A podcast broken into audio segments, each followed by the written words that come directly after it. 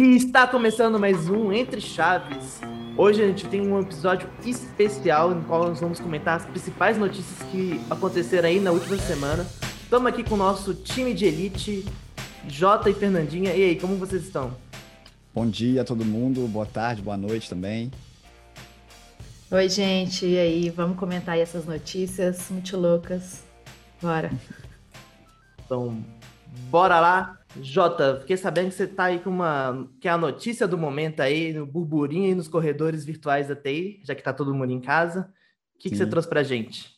É, ela já não é nem a mais recente, mas com certeza no último mês foi a mais relevante, talvez, aí no, na TI brasileira, especialmente, que foi o ataque de ransomware que a Renner sofreu, né? Então, a Renner que está passando por um processo de transformação digital aí nos últimos anos, igual todas as empresas de, de vendas. Do mundo. Né, é, do mundo.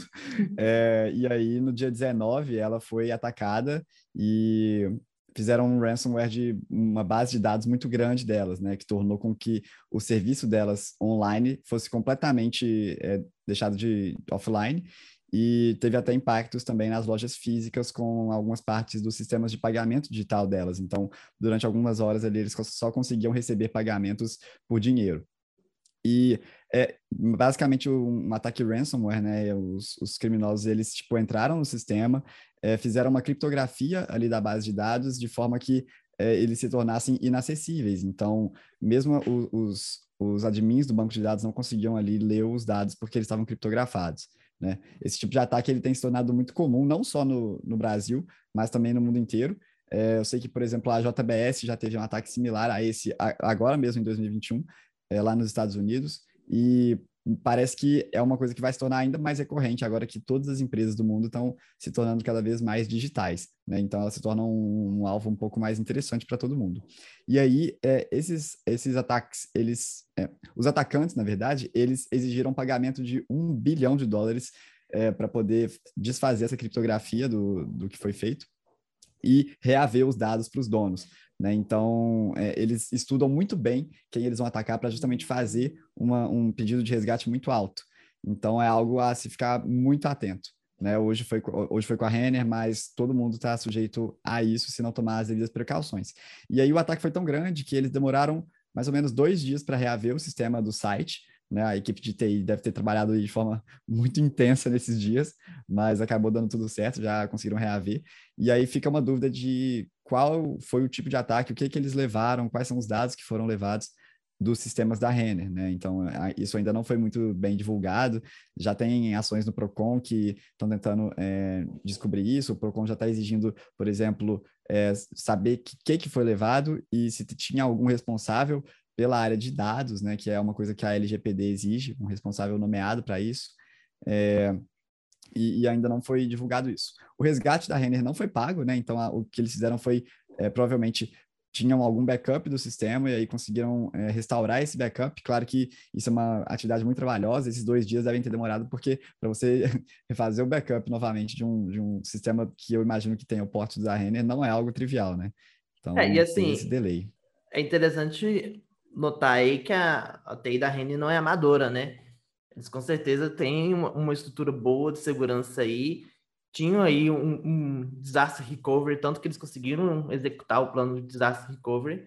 E acho que ficou o aviso aí para as empresas que ainda em 2021 estão negligenciando segurança ou estão negligenciando LGPD ou, ou políticas de recuperação de desastre, né?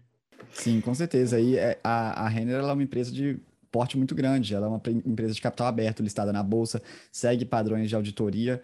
É, então, é, foi um alarde ainda maior por causa disso, né? A, a, bolsa e o mercado eles ficam tensos quando coisas assim acontecem. Você tem ações da Render, né, Jota? por isso que ele tá. Talvez. E, e, assim, a maioria dos especialistas de cybersecurity, né, eles recomendam as empresas a não pagarem né, os resgates, principalmente porque Senão, cada vez mais, igual vocês falaram, igual o Jota falou, né? Esses, esses ataques vão acontecer com mais frequência, né? Se, se as empresas começarem a pagar. Com... É, senão começa a valer a pena, né? É, exatamente. Só que, só que tem um problema, né? Como vocês falaram aí que, que a Renner talvez tinha um backup, né? Alguma forma aí de se recuperar desse ataque. É, as empresas que não têm, elas ficam numa encruzilhada também, né? Ou elas pagam ou elas começam do zero. Né? E aí, se elas começarem do zero, aí é uma merda, né? Tem risco de fechar e tal, de não conseguir, né, de novo é. se recuperar, enfim. Então, eu concordo com você, já que as empresas, quer dizer, né, isso é, talvez é um senso comum aí. As empresas têm que cada vez mesmo é, investirem mais, né, em cibersegurança. É, isso chama muita atenção porque geralmente, assim, os analistas eles veem que geralmente ataques de ransomware eles têm é, uma relação bem direta com erros humanos em alguma ponta do processo da empresa, né? Uh, seja, por exemplo, algum, alguém que caiu num, num, ataque de phishing e essa pessoa tinha uma credencial alta no sistema da Renner, é, então, o, o, muitas das coisas que o pessoal faz, né, é justamente promover algum tipo de treinamento, algum tipo de curso para ter uma, uma proteção um pouco melhor do sistema, treinando justamente os recursos humanos da empresa a não caírem nesse tipo de, de armadilha, né? É, e acho que uma coisa importante também é a transparência, né? Assim, arrisco dizer que tem muitas empresas que sofrem ataques e não deixam isso claro para os consumidores. Que além de ser algo ilegal é, prejudica muito a, a, toda a contenção dos Imagem, né? danos. Né? Exatamente. Então, um apelo aí também à, à transparência. Uhum. Uma outra coisa que eu achei legal também é que esse tipo de ataque, né, de ransomware, é, já foi falado em algumas séries de TV, né? Tipo Mr. Robot também, por exemplo, é um, uma série que fala um pouco sobre sobre esse tipo de ataque. No Grey's Anatomy também teve um episódio que eles foram atacados com, com esse, dessa forma também, com eh, dados criptografados e sequestro, né, sequestro de dados. Então é legal porque também as, as séries estão refletindo aí o que, que as empresas precisam se preocupar, né? Sim. Inclusive, Mr. Robot muito verossímil, né? Pra nós de TI, assim. É muito, muito, muito interessante uhum. a série. Fica a recomendação aí. Exatamente. Não perde uma oportunidade de... Não, não. Ah, eu sou evangelista de Mr. Robot. Mas eu adoro Mr. Robot também. É muito, muito bom boa. mesmo. Bom, a, a, segunda notícia que a gente vai trazer aqui hoje, né? Sobre a tempestade solar, que é uma forte tempestade solar pode causar um apocalipse na internet. Essa é a manchete. E fala muito sobre realmente assim o quanto, quanto tempestades solares podem, podem prejudicar a nossa, nossa infraestrutura da internet como a gente conhece hoje, né? É, o que, que, bom, o que, que são tempestades solares? Né? Elas são ejeções de massas coronais, que são grandes erupções de gás ionizado, ionizado né, alta temperatura, provenientes da coroa solar. E aí, esses, esse gás expelido né, constitui parte do vento solar. E quando ele atinge o campo magnético da Terra, ele pode causar é, tempestades geomagnéticas. E aí, assim, essas, essas ejeções, né, essas erupções, elas são as grandes protagonistas das auroras né, boreais e austrais. Mas, em alguns casos, essas tempestades, elas, elas incidem na Terra, né? É, elas normalmente são protegidas pelo, pelo, por um campo que chama magno, magno, magnet, nossa senhora, gente, tá difícil, hein? magnetosfera.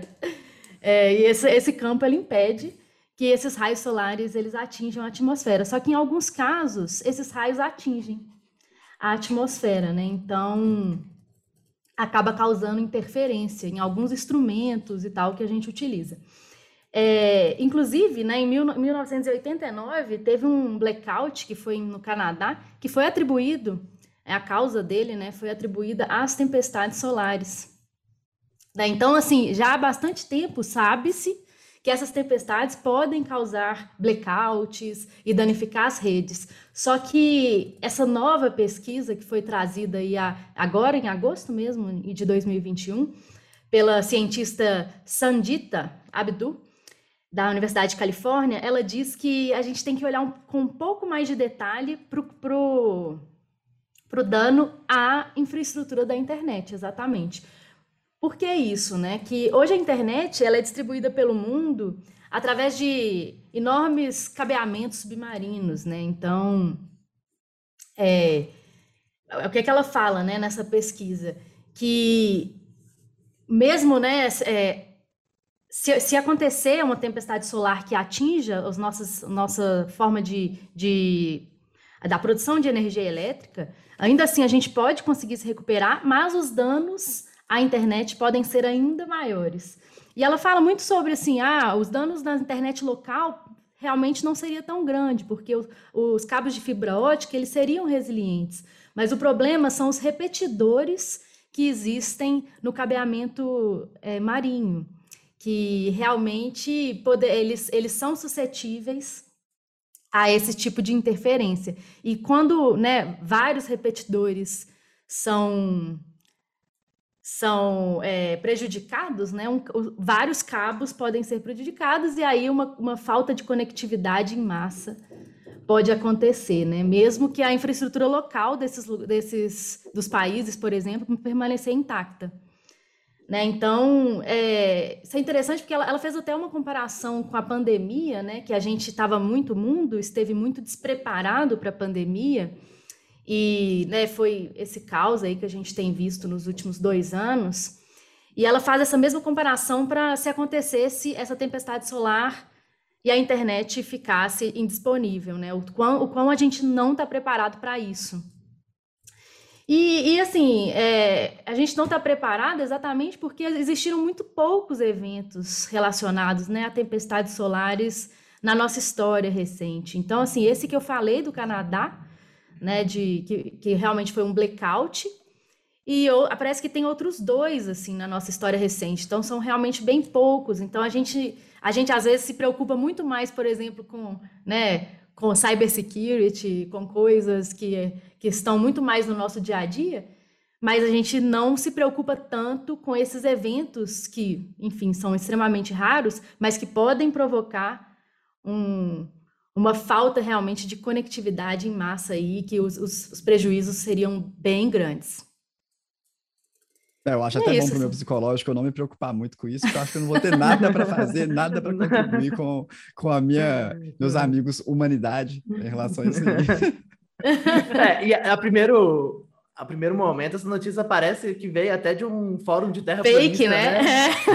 parece meio fake. Não é? Raio solar. É, assim, na próxima desculpa, oh, o deploy não rolou hoje não, mas foi por conta dos raios, raios solares aí, foda, né? Exatamente.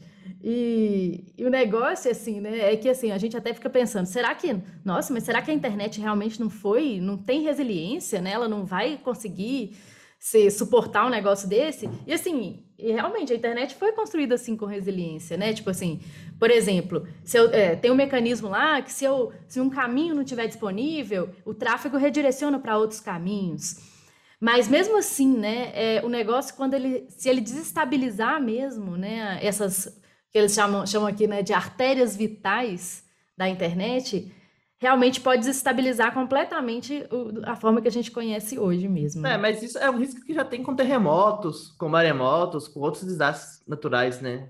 Assim, não é, mas assim, mas eu acho que eu acho que a proporção, né, pelo que essa pesquisa dessa cientista nos trouxe, assim, é, pela proporção que ela, ela coloca realmente assim, seria um global, negócio né? global, e, e dá, exatamente. Dá para colocar os seria muito... tudo embaixo da terra, não? A gente coloca tudo enterrado ali, sistema de refrigeração. Eu acho que uma radiação solar, ela provavelmente passa por tudo isso aí sem problemas. É bom que a gente está falando aqui com especialistas da é, ciência. É, exatamente. Os especialistas em Só comentários embasados. Mas teve...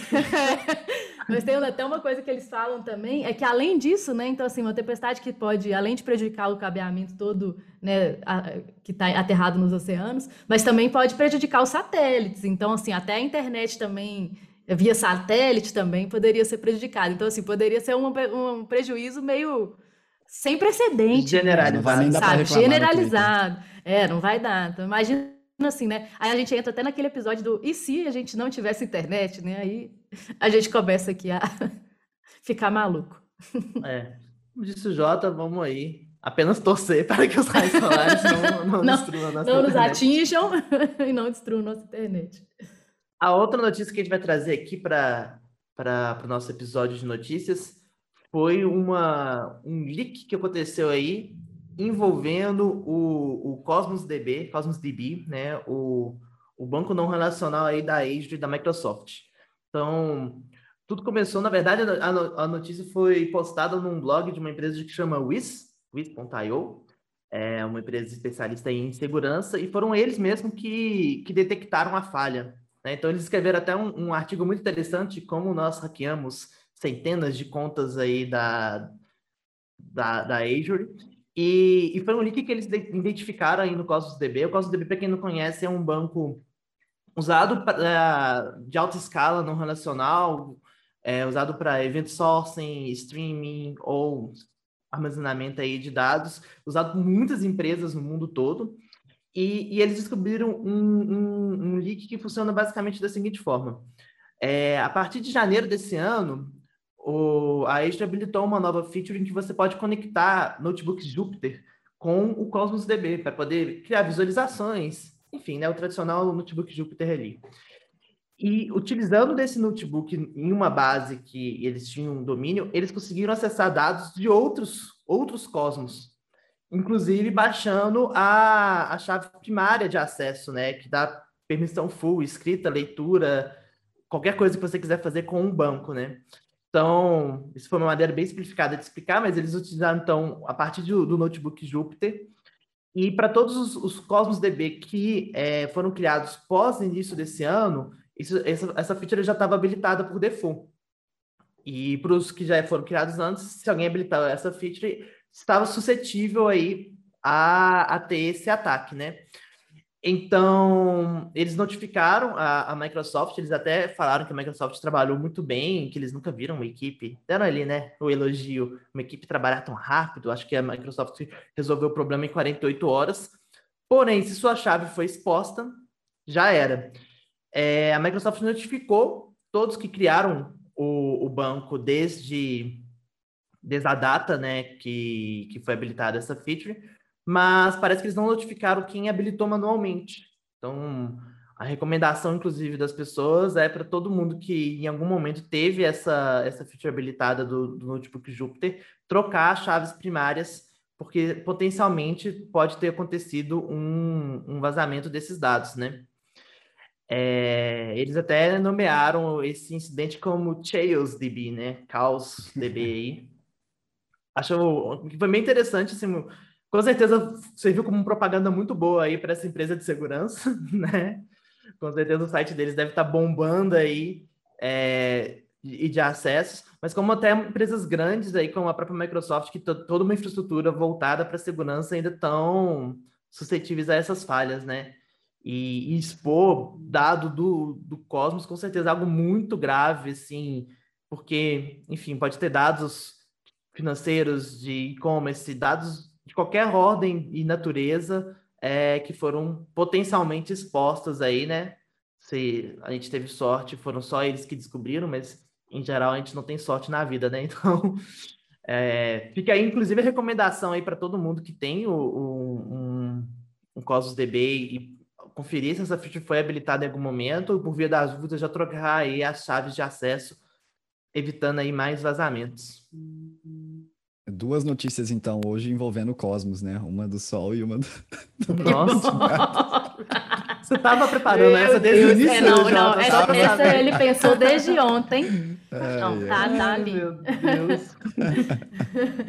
Mas a Microsoft afirmou, né, que a vulnerabilidade foi corrigida e que ela não tinha sido explorada anteriormente, né, por ninguém. Mas, assim, uma coisa que eu achei interessante desse negócio é que, assim, a Microsoft também usou esse negócio, assim, para eles, eles sempre dão aquelas declarações, né? Tipo assim, nossa, é, nós corrigimos rapidamente para deixar os nossos clientes protegidos e agradecemos a, né, a nossa equipe de segurança e a quem né, descobriu esse, essa falha. É, assim, acho que é a forma né, que eles se colocaram assim é uma forma que realmente as empresas se colocam e devem se colocar, né? Tipo assim, infelizmente a falha aconteceu, acontece e vai continuar acontecendo. E as empresas, elas têm que se colocar, igual a gente falou antes, né? Que assim, elas têm que se colocar e falar, gente, é, infelizmente aconteceu e façam isso para resolver o problema. Para se resolver o problema, né? exatamente, para se protegerem, exatamente. Uhum. É, justamente, talvez aqui, né, o alerta com toda essa questão de processamento de dados e, e que veio ali pelo um notebook da, do Júpiter, né, que pode ser como uma coisa inofensiva ali, então esse cuidado que a gente tem que ter aí com toda e qualquer exposição, né? Toda e qualquer superfície de ataque aí, a gente tem que estar sempre atento não, não é mole, não. Já diria o velho deitado. É, e, por exemplo, voltando ali na questão do, da Renner e também ainda nessa linha de segurança, né? O que, que muitas vezes é feito para mitigar essa questão de acessos indevidos? É justamente fazer um treinamento, por exemplo, para os é, usuários aprenderem a usar um, uma autenticação em múltiplas etapas, é, né? não, não clicarem em links duvidosos, é, não compartilharem algumas informações. Então, sempre existem essas pequenas boas práticas que levam a uma segurança bem maior do conjunto todo. Eu acho que a solução é não usar banco de dados. Hum, é, mas assim, se, se tem que a, ser banco de dados impresso e auditável. Eu acho que é, essa é a.